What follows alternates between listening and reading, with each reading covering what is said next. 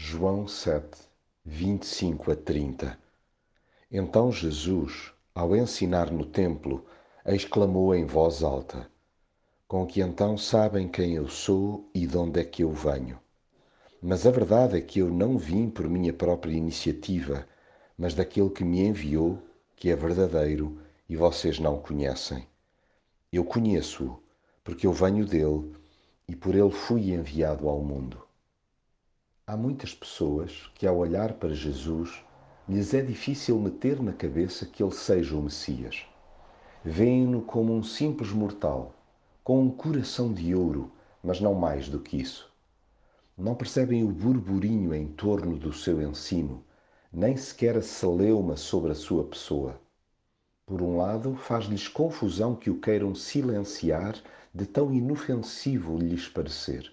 Por outro, admiram-se que as autoridades possam engolir quem ele diz ser. É que existe muito boa gente que julga que lhe tira a pinta num instantinho. Presume estar por dentro do seu percurso e conhecê-lo a carradas de tempo. Desvalorizam-no por presumir que estão inteiramente a par do seu trajeto terreno.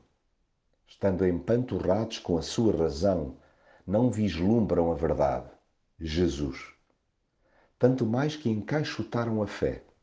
Reproduzem conceitos entranhados geracionalmente que só mesmo Jesus pode desconstruir. Com que então sabem quem eu sou e de onde é que eu venho. Das duas, uma. Rechaçamos a possibilidade de ele ter vindo do céu ou reconhecemos-lo como aquele que foi enviado ao mundo para nos escarrapachar o amor do Pai. Quanto a mim, afirmo o meu Salvador e a ele me submeto por inteiro.